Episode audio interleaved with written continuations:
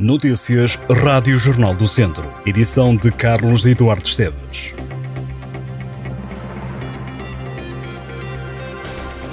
Mais de 100 médicos da Unidade Local de Saúde Viseu de Olafões aderiram ao regime de dedicação plena ao Serviço Nacional de Saúde.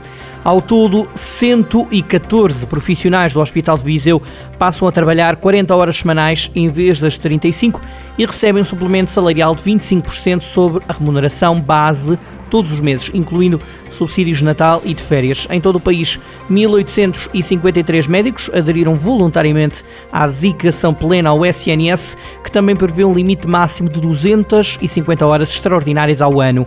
As unidades locais de saúde com mais adesões estão situadas na região norte. Nas especialidades, a medicina interna está no topo dos clínicos integrados neste regime. A dedicação plena no Serviço Nacional de Saúde foi aprovada pelo Governo em setembro do ano passado. Diz a tutela que o objetivo é o de melhorar o acesso dos utentes ao sistema público de saúde e também aumentar a motivação e a retenção dos profissionais de saúde no SNS. Mas a medida também tem merecido críticas por parte dos sindicatos da classe médica. A Estrada Nacional 229 entre Viseu e Sátão vai estar condicionada ao trânsito a partir desta quarta-feira por causa da construção de uma rotunda no entroncamento de Cavernães junto aos semáforos. Esta obra irá obrigar ao encerramento desta ligação durante três semanas. O acesso a Cavernães terá de ser feito na saída junto ao posto de combustível da Repsol, ao quilómetro 67,8.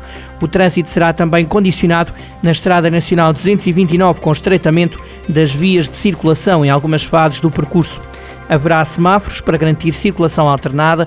As obras de requalificação da Estrada Nacional 229 merecem um investimento de 3,4 milhões de euros e têm o apoio do PRR.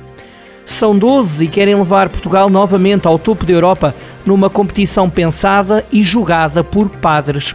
A seleção portuguesa do Clero joga por estes dias na Albânia para levantar pela sexta vez a taça de campeão europeia de futsal para padres católicos. Um dos sacerdotes convocados é da Diocese de Lamego, chama-se Diogo Martinho e é pároco de Vila Nova de Foscoa. Ao Jornal do Centro, o sacerdote afirma que o desporto no geral e o futsal em particular sempre foram uma paixão.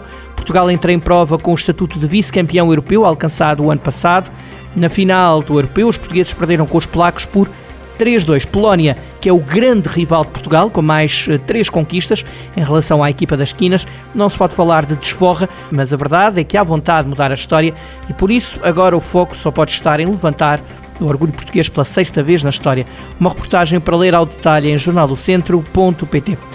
Os dois postos de turismo do Conselho de Tondela, um localizado na cidade de Tondela e outro na Vila do Caramulo, registaram um crescimento no número de atendimentos em 2023. No total, o ano passado procuraram estes serviços municipais 8.427 pessoas, mais 3.144 do que em 2023. Junho, agosto e setembro foram os meses com mais procura do posto de turismo de Tondela, que funciona no Museu Terras de Besteiros. Já para o posto de turismo do Caramulo, instalado junto ao Museu da Vila, os meses com maior procura foram setembro, agosto e abril. A maioria dos turistas que passou pelos postos era de nacionalidade portuguesa, quase 900 cidadãos estrangeiros procuraram os dois postos de turismo do Conselho de Tondela.